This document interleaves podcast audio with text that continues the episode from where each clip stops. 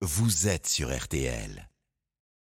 RTL Matin, Autoradio. Toute l'actualité automobile, c'est le dimanche matin avec notre spécialiste Christophe Bourreau qui est déjà là. Bonjour Christophe. Bonjour Stéphane, bonjour à tous. Alors qu'il est parfois compliqué de trouver de l'essence en ce moment, vous l'avez remarqué, j'ai testé cette semaine deux voitures, mais alors championne de la sobriété, la Dacia Sandero GPL et la nouvelle Hyundai Ioniq 6 en électrique. Deux salles, deux ambiances. RTL Matin, Autoradio. Bon, c'est un peu le match des extrêmes, hein, Christophe, que vous nous proposez ce matin. Ah bah oui, parce que vous avez d'un côté la Dacia Sandero, l'une des moins chères, les plus vendues en France, version GPL, face à une toute nouvelle électrique haut de gamme, la Hyundai Ioniq 6, qui annonce une autonomie record à plus de 600 km. Les deux testés entre ici, Hertel à Neuilly et Bourges, soit 500 km aller-retour. Allez, en voiture, donc premier essai avec la Dacia GPL. 1 euro le litre, on commence direct. hein. Le GPL, il n'y a pas photo, versus 1,90 euro pour le sans-plomb. C'est en ce moment le moins cher des carburants seulement, et j'ai pu le constater pendant mon trajet. Avec le GPL, vous consommez davantage, c'est grosso modo 1 litre et demi de plus au 100 qu'avec la Ah. version thermique. Donc bilan de ma conso, 6 litres et demi au 100 km. Donc finalement, Christophe, c'est pas si intéressant? Bah, Stéphane, au contraire, car malgré cette surconsommation, le trajet m'a coûté 33,40 euros précisément. C'est quand même une sacrée économie puisqu'avec la version essence, cela m'aurait coûté grosso modo 50 euros. C'est 27 Ouais. euros de différence. Cerise sur le capot, l'autonomie est dingue parce que la voiture possède en réalité deux réservoirs, un GPL et l'autre essence.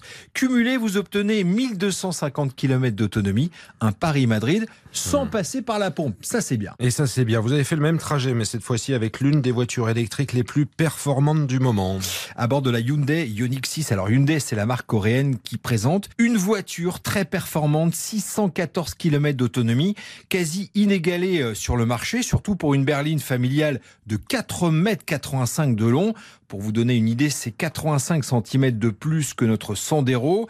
Donc je faisais un peu plus le malin dedans. Ce qui est impressionnant, c'est qu'en à peine un an et demi, Hyundai a gagné plus de 100 km d'autonomie avec son précédent modèle, la Ioniq 5. 100 km, c'est quoi le miracle là? Alors, un aérodynamisme hyper travaillé. Exemple, Hyundai, alors c'est des détails, a installé des caméras à la place des rétroviseurs et a gagné 15 km d'autonomie. Autre gain sur les roues, vous pouvez rouler avec des grosses jantes de 20 pouces ou des plus petites en 18 pouces.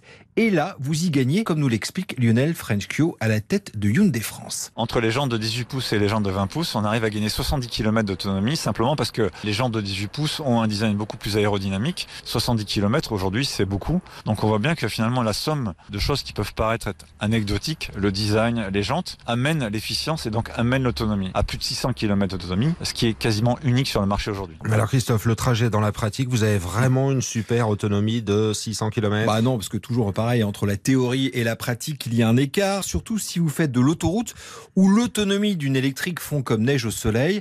Donc, lors de mon parcours, l'autonomie a été de 452 km, mais c'est quand même pas mal, c'est une belle performance en mixant la route, route nationale et autoroute. Dans les plus performantes du marché, cette voiture, j'ai quand même rechargé alors une fois pour 22,08 euros très précisément, un chargement alors à la vitesse de l'éclair grâce aux batteries de la voiture de 800 volts. 800 volts, c'est quoi ça? Alors, c'est une recharge Speedy Gonzales. Là, vous rechargez en un peu moins de 20 minutes. Vous récupérez 80% de la recharge. Mais surtout, Stéphane, cela permet de ne pas trop échauffer les batteries. Car il faut le savoir, recharger en permanence sur des bornes ultra rapides, c'est pas franchement idéal pour la longévité des batteries.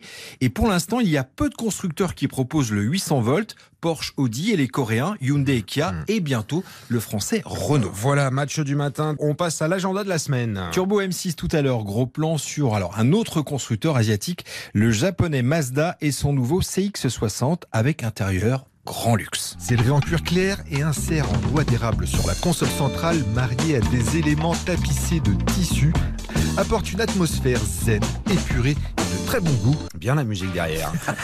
Ça Bon. vous aimez, vous adorez. Ah, j'adore la musique. danser en plus. En plus, la musique, les images Turbo M6, 11h20 tout à l'heure. Chez nos confrères, présenté par Dominique Chapat, Autoradio, Christophe Bourreau, bon dimanche. Bon dimanche.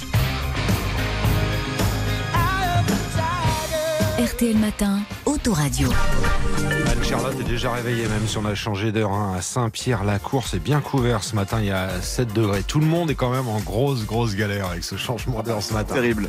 Ça fait très, d'infos qui aide pas avec ça fait Ah, très, très mal à la tête. On recule, on avance, on recule, on avance. 7h47, Laurent Gérard, lui, est à l'heure. À tout de suite. RTL.